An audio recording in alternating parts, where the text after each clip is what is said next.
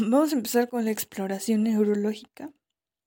Y la exploración neurológica es la herramienta clínica más importante con que se cuenta en medicina para la detección y diagnóstico de las enfermedades del sistema nervioso. Bueno, vamos a comenzar con el estado de alerta, también conocido como el estado de, de conciencia, y aquí vamos a describir cinco estados. El primer estado es conocido como el estado de alerta o despierto. aquí el paciente tiene los ojos abiertos, interactúa y responde adecuadamente a los estímulos verbales. En el segundo vamos a tener la confusión. Ocasionalmente se describe como obnubilación. Aquí el paciente tiene los ojos abiertos e interactúa, pero tiene disminuida su capacidad de atención, por lo que es posible que responda inadecuadamente a las preguntas. En la somnolencia o letargo, el paciente tiene que quedarse dormido si no es estimulado de alguna manera para alertarlo, generalmente es suficiente un estímulo verbal o generar un estímulo. El estupor, el paciente tiene los ojos cerrados y solo tiene alguna respuesta cuando el estímulo es muy intenso o doloroso. En el coma no existe respuesta alguna a estímulos. Ahora vamos a evaluar la exploración de las funciones mentales superiores y aquí Vamos a empezar con lo que es la orientación del paciente en tiempo, espacio y persona. Vamos a pedirle al paciente que nos indique la fecha actual, su ubicación y su nombre. Vamos a evaluar la concentración. Vamos a pedirle al paciente que deletre la palabra mundo u otra, u otra palabra de cinco letras, primero hacia adelante y luego hacia atrás. Vamos a evaluar después la atención y registro de la información en la memoria y vamos a pedir que repita una lista breve de objetos. Vamos a evaluar posteriormente el, recuerdo a corto plazo, también llamada memoria de trabajo, y aquí le vamos a pedir que em, recuerde la lista breve de hace un momento, pero lo vamos a distraer de 2 a 5 minutos para que este, posteriormente, más tarde, en el, durante ese lapso de tiempo, el paciente nos vuelva a repetir la lista breve de objetos. Vamos a evaluar la memoria reciente.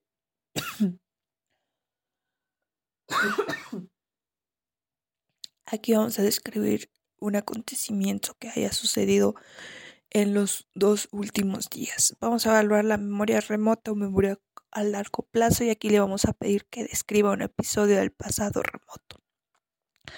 Posteriormente vamos a evaluar el pensamiento abstracto y aquí en el pensamiento abstracto este, vamos a pedirle a la persona que interprete un refrán o que explique alguna analogía y también vamos a evaluar lo que es la percepción de la enfermedad. Vamos a, pedir al paciente que describa sus pensamientos acerca de la enfermedad y su gravedad. Eh, también le vamos a pedir al paciente, este, vamos a evaluar los conocimientos adquiridos del paciente. Vamos a pedirle que nombre a los últimos eh, cinco presidentes. Eh, vamos a pedirle que nos nombre la capital del estado también vamos a hablar aquí el estado de ánimo del paciente. Vamos a preguntarle cómo se siente el día de hoy, cómo se siente habitualmente. También vamos a evaluar lo que es la comprensión del lenguaje. Aquí vamos a ejecutar una orden simple que implique tres diferentes partes del cuerpo y que requiera distinguir la derecha, la izquierda, como por ejemplo, vamos a pedir al paciente que coloque su pulgar derecho sobre su oreja izquierda y que saque la lengua. Después vamos a evaluar la capacidad para utilizar el lenguaje. Vamos a pedirle que nombre objetos simples y partes del cuerpo. Vamos a pedirle que lea algún fragmento de alguna hoja, escribir o repetir ciertas frases. También vamos a evaluar su capacidad de comprender las relaciones espaciales. Vamos a pedirle que copie estructuras simples y complejas usando piezas de construcción, dibujando un reloj, dibujando un cubo una casa. También vamos a evaluar la capacidad para llevar a cabo una acción. Le vamos a pedir al paciente que cepille sus dientes o este que saque una, un cerillo de una caja y que lo encienda. También vamos a hablar lo que es la capacidad de cálculos numéricos. Y aquí vamos a efectuar operaciones aritméticas simples como restar 7 a 100 y después restar 7 a la respuesta obtenida. Por ejemplo, si, si le resta 7 al 100 vamos a tener 93. Si le decimos que a esos 93 le reste 7 van a ser 86. A esos 86 le resta 7 van a ser 79 y así sucesivamente. También vamos a evaluar lo que es el razonamiento. Y aquí le vamos a pedir al paciente, este, vamos a preguntarle a la, a la persona afectada qué haría en una situación hipotética que requeriría un buen razonamiento. Exploración de los pares craneales y el campo visual. Nervio craneal número 1 olfatorio le pedimos al paciente que cierre los ojos y que ocluya una fosa nasal y nosotros ponemos una sustancia cerca de la fosa nasal abierta. El paciente tiene que identificar qué sustancias son las que hemos acercado a la fosa nasal. La otra fosa nasal la evaluaremos poniendo otra sustancia. Se usan sustancias como café, menta, hierbabuena y jabón. Nervio craneal número 2. Nervio óptico. Examinamos la agudeza visual, visión de colores y campos visuales en cada ojo por separado. Agudeza visual. Para evaluar la agudeza visual lejana, se suele utilizar la tabla de Snelling, que consiste en una serie de letras de tamaño decreciente colocadas a una distancia de 6 metros. El paciente debe leer cada línea desde la primera hasta que no sea capaz de distinguir más detalles. En cuanto a la agudeza visual cercana, se utiliza la tabla de Jagger, que muestra una serie de texto en tamaño decreciente, o la carta de Rosenbaum, que muestra letras y números que deben colocarse a 30 centímetros de distancia. Visión cromática. Es realizar la prueba de Ischigere, que consiste en mostrarle una serie de láminas donde aparecen círculos rellenos de múltiples puntos de diferentes colores, cada lámina está especialmente diseñada para que una persona con visión cromática normal pueda identificar el texto dibujado en su interior, normalmente un número. Campos visuales. La prueba clínica más sencilla para evaluarlos es la campimetría por confrontación, en la que el médico compara sus campos visuales, asumiendo que su visión periférica es normal, con los del paciente. Se colocan frente a frente, sentados para mayor comodidad y a una distancia de aproximadamente un metro, ambos cubren un ojo de manera contralateral, el médico cubre su ojo derecho y el paciente cubre su ojo izquierdo, y deberán mantenerse mirando fijamente el ojo descubierto del otro. El médico desplaza su dedo índice, o algún otro objeto, a lo largo de los ejes principales del campo visual, superior, inferior, temporal y nasal, a la misma distancia de ambos y el paciente deberá indicar cuando vea o deje de ver el dedo objeto. Oftalmoscopía directa o examen de fondo de ojo. La habitación deberá oscurecerse lo más que se pueda con el fin de favorecer la dilatación pupilar y facilitar la exploración. Adicionalmente se le indica al paciente que mire hacia un punto fijo lo más distante que se pueda. El médico sostiene el oftalmoscopio con la mano ipsiláteral al lado que está explorando, Explora el ojo derecho, sostiene el oftalmoscopio con la mano derecha. Se le pide que mire a un punto fijo distante. Se hace incidir el rayo de luz en el ojo a explorar a una distancia de 30-35 centímetros en dirección nasal. Una vez identificado el reflejo rojo, se acerca el oftalmoscopio lentamente hasta que se obtenga una imagen. Se observará la retina y se siguen los vasos hacia la retina nasal hasta encontrar el disco óptico. A continuación, se siguen los vasos hacia la periferia en cada una de las cuatro direcciones.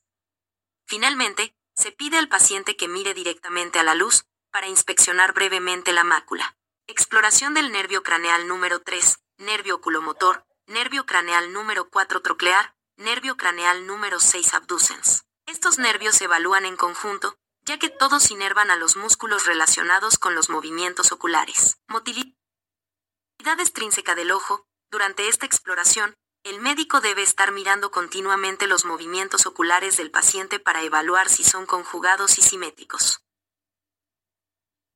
Inspeccionar la amplitud y simetría de la hendidura palpebral, dada por el músculo elevador del párpado, inervado por el tercer nervio craneal. La paresia completa del tercer nervio produce caída del párpado o tousis palpebral. Inspeccionar que la mirada conjugada sea normal, es decir, que ambos globos oculares se encuentran simétricos, en posición central cuando se encuentran en reposo y no presenten ninguna desviación. Para explorar los movimientos oculares, se pide al paciente que siga con la vista un objeto o dedo del explorador, el cual deberá moverse en las direcciones de la mirada, lateral, músculo recto externo, medial, músculo recto interno, arriba y lateral, músculo recto superior, abajo y lateral, músculo recto inferior, arriba y medial, músculo oblicuo inferior, y abajo y medial, músculo oblicuo superior. Se sugiere hacerlo tomando como referencia el esquema de la doble H o un movimiento radial. Motilidad intrínseca del ojo, tercer nervio. Morfología y diámetro de las pupilas. Forma, circular, contorno, regular, situación, central, tamaño, 2 a 5 milímetros, y simetría, iguales en tamaño, isocoria, asimetría en el diámetro, anisocoria. Reflejos pupilares. Reflejo fotomotor directo. El médico dirige un haz luminoso a la oreja del paciente y se desplaza medialmente hasta que incide sobre la pupila, esto para provocar un cambio drástico de iluminación sobre la pupila y favorecer que el reflejo sea más evidente. Deberá observarse contracción de la pupila, miosis, en el ojo estimulado. Reflejo consensual o fotomotor indirecto, el estímulo y la respuesta son los mismos, solo que esta vez deberá ponerse atención en el ojo contralateral, en el cual deberá observarse la contracción de la pupila contralateral. Nervio craneal número 5 trigémino. Se trata de un nervio mixto, pues se encarga de transmitir la sensibilidad de la cara y dar la inervación motora a los músculos de la masticación, pterigoideos, temporales y maceteros. Por lo tanto, se evalúan sus funciones motora y sensitiva. Exploración motora. Por inspección se valora el trofismo de los músculos macetero y temporal. Posteriormente se le pide al paciente que apriete fuertemente sus dientes mientras se palpan ambos músculos maceteros, y después se hace lo mismo palpando ambos músculos temporales con el fin de evaluar el tono y la fuerza. Puede también explorarse solicitando al paciente que realice movimientos contra resistencia, puesta por la mano del médico, por ejemplo, abrir la boca o mover la mandíbula lateralmente, músculos pterigoideos. Exploración sensitiva. Se explora la sensibilidad facial táctil de las tres ramas del nervio oftálmica, maxilar y mandibular.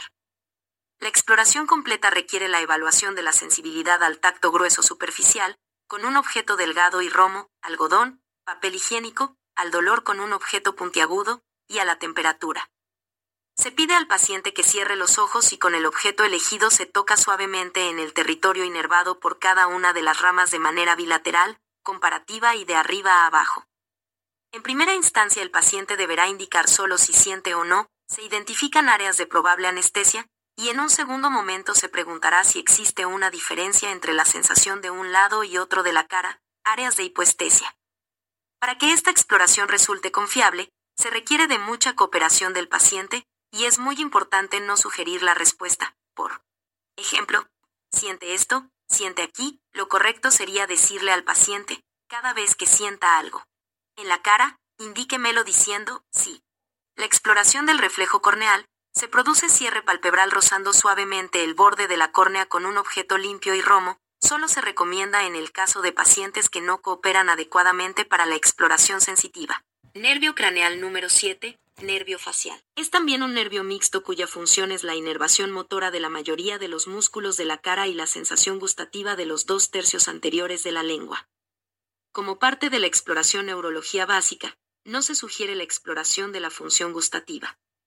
Para evaluar la función motora, se pide al paciente que realice diferentes movimientos o gestos faciales comenzando por la frente y terminando con la boca, esto tiene la finalidad de identificar asimetrías faciales que sugieran paresia o parálisis de la musculatura facial. Nervio craneal número 8, nervio vestíbulo coclear. Está formado por dos nervios. El nervio vestibular transmite impulsos relacionados con el equilibrio y la orientación espacial del cuerpo, y el nervio coclear, nervio sensorial encargado de la audición. Una manera de explorar rápidamente el componente acústico es evaluando la capacidad del paciente de percibir el sonido del frote de los dedos del médico. Para ello, Primero se le muestra al paciente el sonido que debe detectar, después se le pide que cierre los ojos, el médico frotará sus dedos cerca del conducto auditivo externo y los alejará poco a poco, el paciente debe indicar el momento en que deje de escuchar el sonido. Se realiza lo mismo en el oído contralateral y se compara la distancia a la que escucha tanto uno como otro. En caso de que el paciente no perciba el sonido o lo perciba menos de un lado, deberá valorarse, con ayuda de un diapasón, la conducción aérea y ósea del sonido mediante las pruebas de Riña y de Geber, lo cual permitirá distinguir entre una alteración de origen conductivo, oído externo y medio, o una alteración sensorio-neural, daño coclear o del nervio coclear. Nervio craneal número 9, glosofaringio y nervio craneal número 10, vago. Se exploran juntos, pues inervan estructuras relacionadas funcionalmente. Se le solicita al paciente que diga el fonema A de manera prolongada, debe observarse si la elevación del velo del paladar es simétrica y si la úvula se encuentra en posición central, además de evaluar si existen problemas en la fonación. En caso de una paresia unilateral de los nervios 9 y 10, se observa que uno de los pilares del paladar no se eleva, lo cual produce una deviación de la úvula hacia el lado sano. En segundo término, se pide al paciente que abra la boca y se toca la pared posterior de la faringe con una batelenguas, debe observarse la contracción de los pilares simultáneamente y el reflejo nauseoso. Nervio craneal número 11, accesorio. Se encarga de la inervación motora de los músculos trapecio y esternocleidomastoideo, por lo tanto, su exploración consiste en evaluar el trofismo, por inspección, tono y fuerza, pidiendo al paciente que eleve los hombros y gire la cabeza contra resistencia, de ambos músculos, nervio craneal número 12, hipogloso. Al dar inervación motora de la lengua, se explora solicitando al paciente que la protruya y la movilice en todas las direcciones. Exploración del sistema motor. La exploración de la motilidad voluntaria se explora evaluando cinco aspectos del músculo. El trofismo es una valoración subjetiva de la masa muscular y su volumen, el tono, puede definirse como la resistencia pasiva al movimiento que presenta un músculo que se encuentra voluntariamente relajado. La manera de explorarlo es palpando la masa muscular y realizando estiramientos y acortamientos pasivos de los distintos grupos musculares en las cuatro extremidades. La fuerza, se evalúan grupos musculares pidiendo al paciente que realice movimientos activos en primera instancia solo en contra de la gravedad y después en contra de una resistencia impuesta por el médico. La escala para graduar la fuerza muscular más utilizada es la escala de Daniels.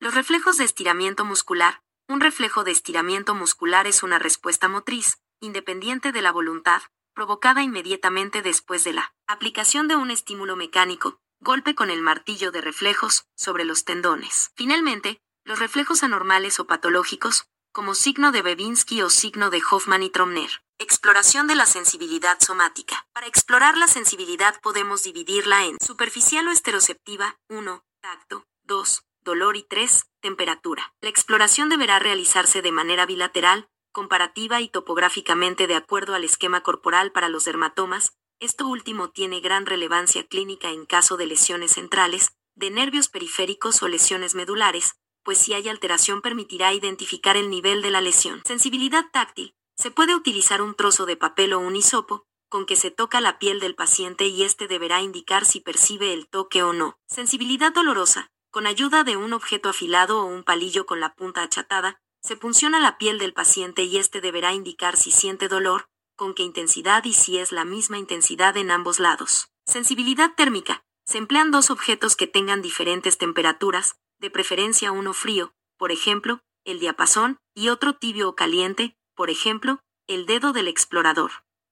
De igual manera, se colocará el estímulo y el paciente deberá identificarlos e indicar si es que en algún lugar lo percibe más o menos. Exploración de la coordinación y la marcha. Coordinación dinámica. Primero, se evalúan las metrías, capacidad por medio de la cual se le da la medida exacta a la velocidad, la distancia y la fuerza de los diversos movimientos al realizar alguna actividad de precisión, mediante la prueba de donariz. El médico coloca su dedo índice a aproximadamente medio metro de distancia frente al paciente y le pide que lo toque utilizando también su dedo índice y después toque su nariz.